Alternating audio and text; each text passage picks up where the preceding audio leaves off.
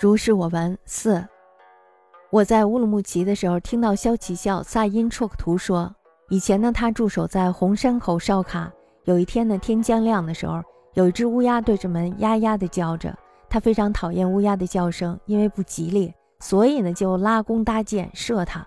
乌鸦怪叫一声，从奶牛的背上飞掠而过，牛受到了惊吓，狂奔了起来。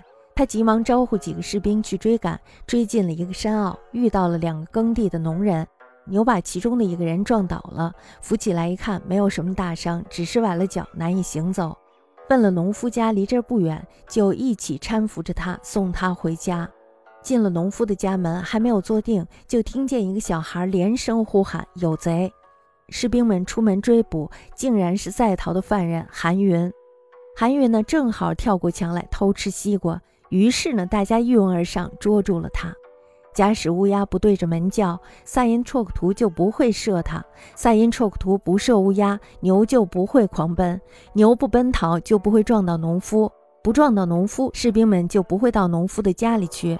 如果只是一个小孩看到了有人偷瓜，也不可能捉住盗贼。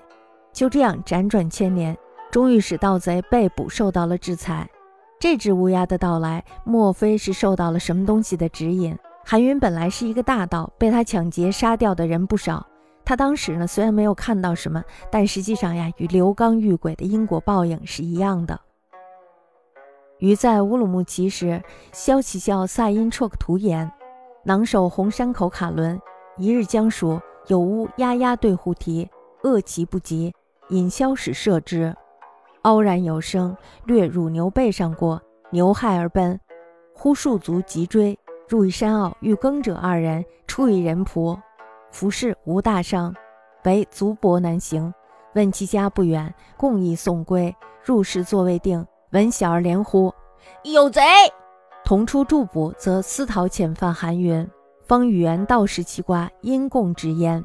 使乌不对互啼，则塞因绰克图不赦。萨因绰克图不赦，则牛不惊异；牛不惊异，则不触人仆；不触人仆，则庶族不至其家。图一小儿见人倒瓜，其事必不能直服，乃辗转相引，终使受之伏诛。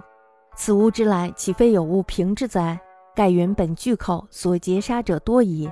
尔时虽无所读，实与刘刚遇鬼因果相同也。大家还记得刘刚遇鬼是吧？刘刚呢，他也是一个巨盗。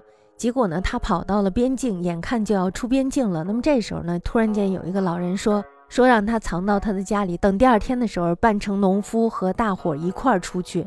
后来呢，他就躲到了这个老人的家里。没想到呢，等他第二天醒来的时候，天快拂晓的时候，这时候他就看到自己原来是在一个树洞里窝着。最后呢，还是被捕了。